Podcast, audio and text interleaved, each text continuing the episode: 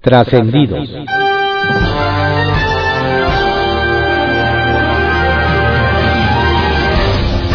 Continuamos con la audiosíntesis informativa de Adrián Ojeda Román correspondiente a hoy martes 12 de abril de 2022. Demos lectura a algunos trascendidos que se publican en periódicos capitalinos de circulación nacional. Templo Mayor, por Fray Bartolomé, que se publica en el periódico Reforma. Más de uno se pregunta por qué de pronto Morena y sus secuaces decidieron postergar hasta el domingo la discusión de la contrarreforma eléctrica en San Lázaro. Sobre todo porque ellos mismos fueron quienes impusieron la modificación en el calendario legislativo para que se hiciera en plena Semana Santa. Hay quienes creen que es una estrategia de Ignacio Mier, coordinador de la bancada morenista, para tratar de convencer a los priistas que le hacen falta para lograr la mayoría calificada.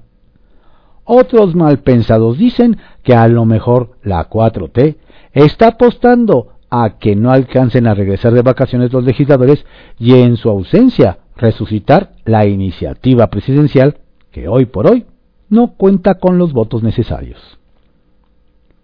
Si hubiera tantita congruencia entre el decir y el hacer en la 4T, Elena Álvarez Bulla tendría que estar removiendo hoy mismo a José Antonio Romero Tellache, pues así lo decidió la comunidad del CIDE en su propio proceso revocatorio. En el ejercicio participó poco más del 42% de quienes integran la vida del instituto, algo así como 892 estudiantes, académicos y personal administrativo. Es decir, en comparación con la revocación presidencial, aquí sí se cumplió el mínimo requerido.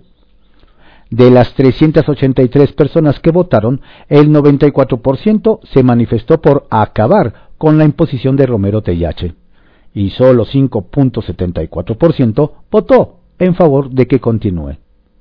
Los resultados se los trataron de entregar ayer a Andrés Manuel López Obrador, pero obviamente no recibió a los representantes del CIDE. A ver con qué invento sale la científica Álvarez Bulla para negar la evidencia de que Romero Tellache no se sostiene por sí mismo al frente de la institución. Algo raro está pasando en Aguascalientes, que de cara a la elección a la gobernatura más bien parece aguas revueltas. Y es que, según dicen, el gobernador panista está apoyando a la candidata de Morena, en tanto que cierto morenista está respaldando a la candidata del PAN.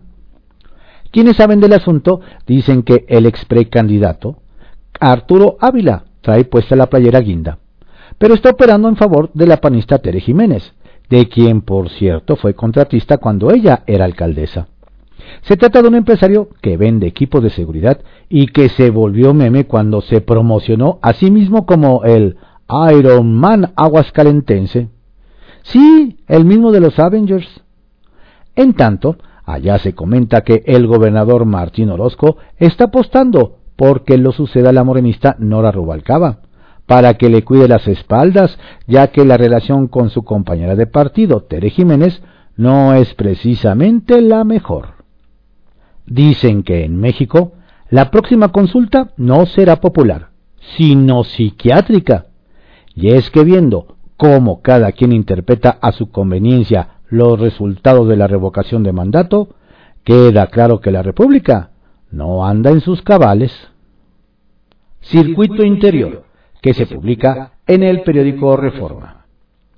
Ayer todo fue porras y fanfarrias por el resultado de la revocación. Pero cuentan que tras bambalinas hay caras largas en el antiguo Palacio del Ayuntamiento, pues los votos se quedaron cortos. Y en cambio la capital superó con 10.3% la media nacional de quienes pidieron que el presidente dejara el cargo esta última ubicada en 6%. Todo pese a que la maquinaria gubernamental no escatimó en invitaciones, movilizaciones y presiones, sobre todo a burócratas y beneficiarios de programas.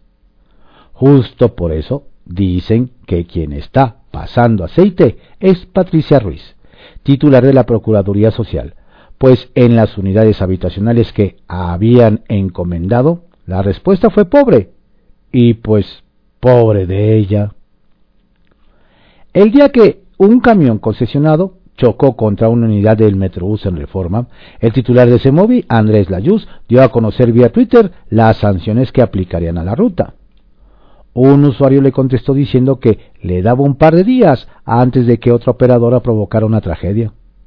No fueron dos, sino cuatro días, pero ayer otro transporte arrolló de muerte a un ciclista en la viga. El caballito que se publica en el periódico El Universal.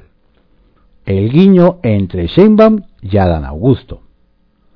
Luego de que la jefa de gobierno, Claudia Sheinbaum, cerró filas con su gabinete tras los resultados de la revocación de mandato, en la que votaron 1.502.000 capitalinos, de los cuales 1.325.000 lo hicieron para que siguiera en el cargo el presidente Andrés Manuel López Obrador, armó una comida para gobernadores y secretarios de Estado entre ellos el titular de gobernación Adán Augusto López, en cuyo estado natal Tabasco se registró una alta participación, y lo recibió en el antiguo Palacio del Ayuntamiento. Nos detallan que tanto doña Claudia como don Augusto, que han sido mencionados como presidenciables para 2024, estuvieron muy cordiales y celebrando los resultados que obtuvo Morena. ¿Será que quisieron mandar un mensaje de unidad? piden gabinete de agua en Álvaro Obregón. Nos cuentan que ayer en la conferencia de prensa semanal de la Unión de Alcaldes de la Ciudad de México, una CDMX, que agrupa a los nueve ediles emanados del PAN PRI PRD, la titular de Álvaro Obregón, Lía Limón, pidió a la jefa de gobierno Claudia Sheinbaum que se instale pronto el gabinete de agua, pues los habitantes de la demarcación padecen por la falta de suministro, entre otras razones porque se reportan 40 fugas al día y hay un desfase porque el sistema de aguas capitalino está recalibrando válvulas. Antes, doña Lía pidió que tras la revocación de mandato todos se pongan a trabajar en lo que les toca y que el gobierno capitalino deje de perseguir a los alcaldes de oposición. Máquina de votos en Venustiano Carranza. En la alcaldía Venustiano Carranza, si bien no es la más poblada de la ciudad en procesos electorales o de participación ciudadana, ya es una costumbre que llame la atención por el número de sufragios. Así, el líder político de la demarcación, el hoy diputado federal de Morena, Julio César Moreno, logró en la consulta de revocación de mandato del presidente el mayor porcentaje de votación con un 24%, por arriba de 22% que hubo en distritos federales de Iztapalapa. Nos dicen que hay que recordar que ya sea como periodista o moradista, don Julio, aliado ahora de la jefa de gobierno, parece que tiene un control fuerte de su territorio. Y pese a que muchos morenistas no lo quieren, pues en las urnas les da resultados. Línea 13, que se publica en el periódico Contrarréplica. Inicia proceso. El 15 de febrero, el gobierno de la ciudad notificó al Congreso Capitalino que Armando Ocampo Zambrano dejaba la Comisión Ejecutiva de Atención a Víctimas de la Ciudad de México. Ante ello, las comisiones de atención especial a víctimas y de derechos humanos del legislativo local aprobaron un acuerdo para emitir la convocatoria y las bases para el proceso de designación de la persona titular de la CEAVI CDMX. El registro de las personas aspirantes se efectuará del 11 al 29 de abril y entre el 9 y el 11 de mayo se realizarán las entrevistas de las personas seleccionadas para que a más tardar el día 18 del mismo mes se emita la terna que será propuesta al Pleno para la designación de la nueva persona titular. Ciudad Obradorista. La jefa de gobierno, Claudia Sheinbaum, fue contundente en su mensaje acerca de los resultados de la consulta de revocación de mandato en la capital del país. La Ciudad de México es una ciudad obradorista, señaló. La mandataria destacó que la Ciudad de México demostró su convicción progresista, votando a favor de que el presidente Andrés Manuel López Obrador se mantenga en su cargo, y subrayó que 1.5 millones de capitalinas y capitalinos votaron en la consulta de revocación de mandato, con un resultado en el que nueve de cada diez votaron de votos fueron a favor de la permanencia del titular del Poder Ejecutivo Federal. Seguridad y protección. Las y los alcaldes de la UNA CDMX anunciaron que implementarán operativos en sus respectivas alcaldías para evitar el robo a casa habitación y garantizar la seguridad ciudadana en esas demarcaciones para salvaguardar el patrimonio de quienes salen de vacaciones y para resguardar la integridad física de quienes no saldrán. Pero asistirán a las actividades religiosas culturales en las nueve demarcaciones que la integran. Al respecto, la vocera en turno de la UNA CDMX y alcaldesa de Azcapotzalco, Margarita Saldaña Hernández, recordó que los periodos vacacionales son propicios para que la delincuencia cometa distintos ilícitos. De ahí la necesidad de estos operativos. Horarios en transporte. Durante Semana Santa, Metro, Metrobús y demás servicios de transporte público tendrán horarios especiales. El Metro informó que jueves 14 y viernes 15 de abril el horario será de 7 de la mañana a 12 de la noche y el servicio de Tu Bici Viaje en Metro se aplica normalmente. El Metrobús funcionará el viernes 15 y domingo 17 de las 5 de la mañana hasta las 12 de la noche. El jueves 14 y sábado 13 de las 4 y media a las 12 de la noche. El tren ligero dará servicio de las 7 a las 11. El cablebús funcionará de las 7 de la mañana a las 11 de la noche. Y RTP operará de 6 de la mañana a las 11 de la noche. Kiosco, que se publica en el periódico El Universal. Revocación. Encuentran gran perdedora en Nuevo León. Nos dicen que en Nuevo León no faltó que con lupa encontró perdedores y ganadores tras la consulta de revocación de mandato, ya a quien le fue peor fue a la ex candidata de Morena a la gubernatura, la experista Clara Luz Flores.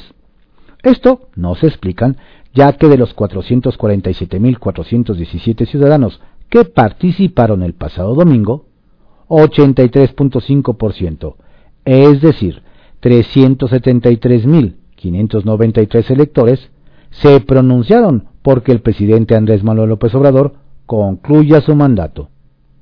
El tema, nos detallan, es que, aunque la participación no fue precisamente representativa, lo cierto es que en las elecciones de 2021 para renovar la gubernatura, a doña Clara no le alcanzó para ir abanderada también por el PT, Partido Verde y Nueva Alianza, y terminó en cuarto lugar, recibiendo 70 mil votos menos que el presidente en el ejercicio del domingo. ¡Auch! Tapachula en la mira. Donde las cosas no son precisamente miel sobre hojuelas, nos dicen, es en Tapachula, Chiapas. Debido a la creciente violencia, producto de la tensión entre migrantes y personal del Instituto Nacional de Migración, donde se la viven dando largas a los extranjeros que buscan regularizar su estatus de permanencia en el país. El tema viene a colación, nos explican, debido a una visita el mes pasado del presidente López Obrador a Tapachula, cuando por un día todo fluyó y se entregaron visas humanitarias, lo cual le ha valido fuertes cuestionamientos a la delegación del Instituto Nacional de Migración y también a la alcaldesa morenista Rosa Irene Urbina, quien de plano nada de a muertito, sin atender los problemas por bloqueos carreteros, vandalismo a oficinas, enfrentamientos, ataques a personal migratorio y, claro, violaciones a los derechos humanos. Ups. El superdelegado está enojado. Nos platican que el silencio del superdelegado del gobierno federal en Coahuila, Reyes Flores Hurtado, ante la consulta de revocación y algunos escándalos que se han derivado de ella, como la promoción en ese estado por parte del titular de la CEGOP, Adán Augusto López, han levantado más de una ceja entre la clase política morenista, donde se comenta que el expanista se habría rezagado en la contienda por ser el ungido del partido para la elección a gobernador de 2023, lo cual lo tiene molesto con las huestes guindas, porque no le dan jugada. ¿Habrá reconciliación o don Reyes terminará sorprendiendo a los morenistas? Burla pone en aprietos a diputado. Nos dicen que para burlarse un poco de la jornada de la revocación, el diputado federal de Jalisco por MC, Salvador Caro, colocó un mensaje en sus redes sociales minimizando este ejercicio. Hoy es un día muy importante, como todos los domingos. Es para aprovecharse en cosas que valen la pena. Por ejemplo, descanso, vida espiritual o practicar deporte.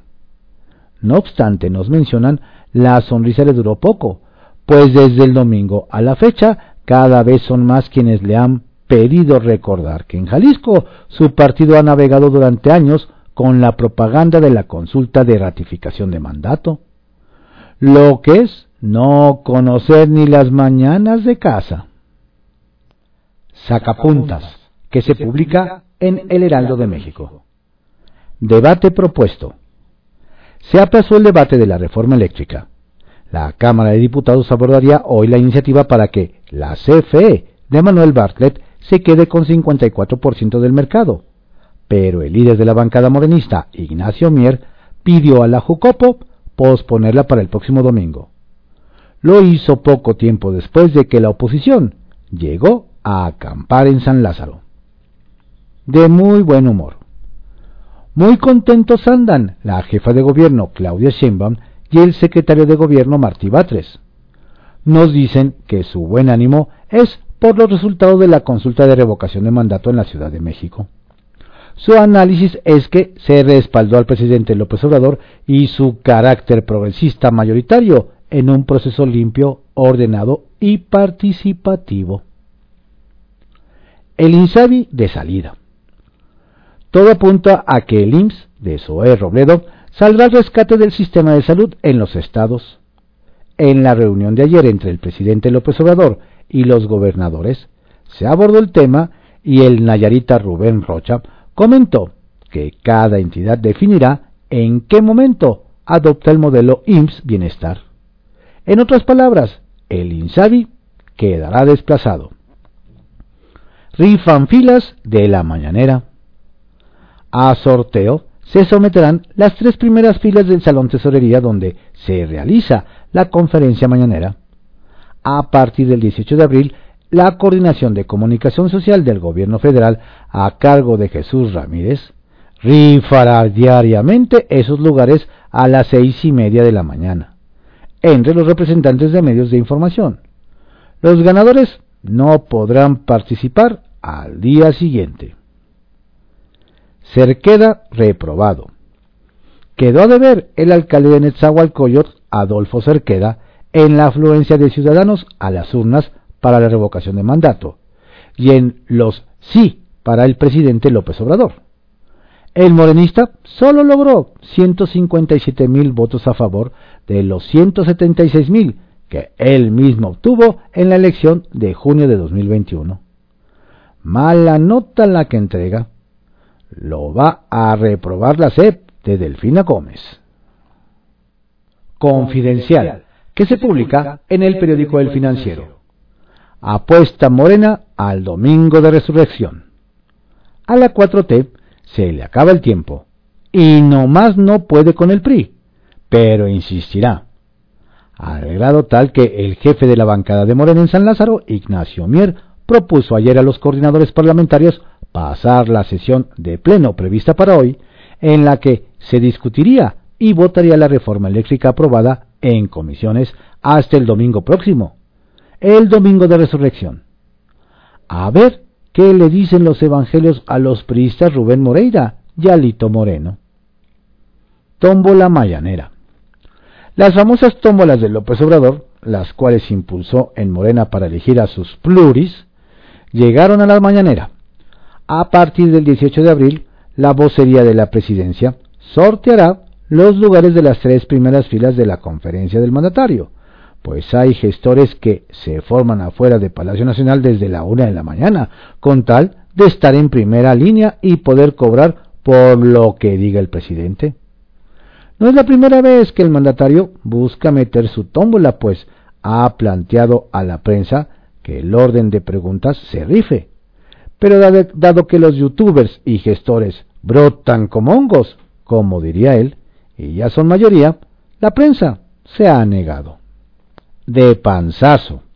La consulta de revocación de mandato midió la capacidad de movilización que tienen los govers morenistas, a quienes el mandatario les pidió un piso de participación. Claudia Sheinbaum quedó de panzazo, al ubicarse la Ciudad de México casi en la media de entidades con más votos. Claro, hay que considerar la población. Sin embargo, se esperaría que la corcholata favorita del presidente se hubiera colocado en los primeros lugares. Incongruencia política. Y hablando de la jefa, ayer llamó la atención que un día después de la consulta, Claudia Sheinbaum, acompañada por su gabinete, refrendó su compromiso ante el pueblo para seguir trabajando arduamente con la promesa de no robar, no mentir y no traicionar. Valdría la pena entonces que se cuestionara si estuvo bien contratar espacios en pantallas, mamparas y vagones del metro para promover la consulta de revocación, a acarrear personas al viejo estilo priista, tanto para llenar mítines como para llevar a los ciudadanos a votar, a atacar sin fundamento a las instituciones como al INE y un largo etcétera. Grilla con el pasado. El expresidente Felipe Calderón no se podía quedar callado luego de que la víspera López Obrador presumiera que en la consulta de revocación de mandato obtuvo más votos que los que consiguió el michoacano. Con todo y el fraude, dijo, que se orquestó en 2006. El expanista reviró señalando que, en favor de que siga el presidente, votó solo uno de cada diez mexicanos. Bueno, una infracción, literalmente. La negociación con Lozoya. Lo que sucedió ayer durante la audiencia de Emilio Lozoya fue un falto documentación, que sonó más bien a necesitamos que el presidente apruebe el acuerdo. Después de que López Obrador dijera que no estaba cerrado a que la Fiscalía General de la República hiciera un trato con Lozoya para otorgarle su libertad, siempre y cuando fueran justo. Parece que en Pemex hubo preocupación. ¿O será que le van a pedir más dinero al exfuncionario? Embajador sonriente. Al embajador Kirin Ordaz no parece importarle que lo hayan expulsado del PRI.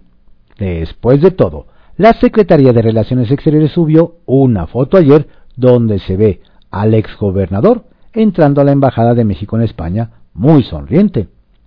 La foto va acompañada de la encomienda que tiene el ahora diplomático de profundizar y reforzar las relaciones entre ambas naciones.